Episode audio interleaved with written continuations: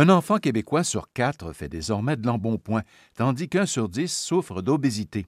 Et l'industrie alimentaire serait la principale responsable. C'est ce que soutient la pédiatre Julie Saint-Pierre, qui estime que les enfants ne devraient absolument consommer aucun sucre ajouté.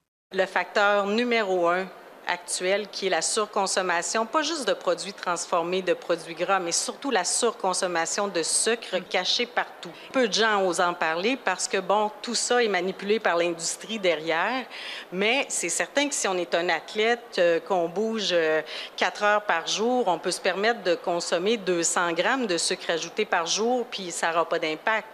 La même chose à 15 ans, 25 ans, 60 ans, si on si on consomme, la moyenne canadienne est intéressante. Les enfants d'un an consomment en moyenne 100 grammes de sucre ajouté par jour. À un an, ils ont le droit à 0 grammes de sucre ajouté par jour. À partir de deux ans jusqu'à 8 ans, ils ont le droit à 12,5. Dans un petit jus, il y en a combien? 20. Tout le manque d'éducation, pour quelle raison?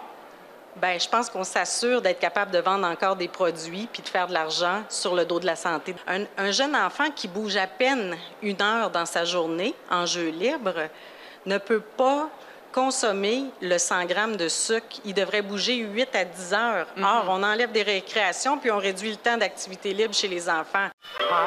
moons, stars, clovers. See? Magically delicious. they're coming. I'll fly away in a balloon. Cette publicité des céréales Lucky Charms, remplie de sucre, à la télévision canadienne des années 60 en témoigne. Les entreprises de l'alimentation et nos médias ont transformé notre désir naturel pour les aliments sucrés en une véritable obsession. La nutritionniste Stéphanie Côté oui, on vit encore les répercussions parce que en ayant eu autant de sucre dans les aliments depuis d'aussi nombreuses années, c'est certain que les consommateurs, nous, nous nous sommes habitués à manger des aliments sucrés. C'est un ingrédient qui coûte pas cher. Donc pour l'industrie, c'est très facile de nous euh, de nous mettre en appétit euh, en ajoutant du sucre. On va aussi ajouter du sel, on va ajouter du gras et les trois ensemble créent une espèce de de, de, de, de party de saveurs extrêmement alléchant. La nutritionniste et auteure du livre Sucre, vérité et conséquences, Catherine Lefebvre. Et qui coûtent pas cher et qui font en sorte qu'on en veut toujours plus. Donc pour l'industrie, c'est une, une, stratégie extrêmement euh, lucrative et, euh, et, voilà. Et c'est ce qui fait que justement les portions, quand on regarde les portions, par exemple euh, une boisson gazeuse ou même un, un burger dans les restaurants, les restaurants de restauration rapide,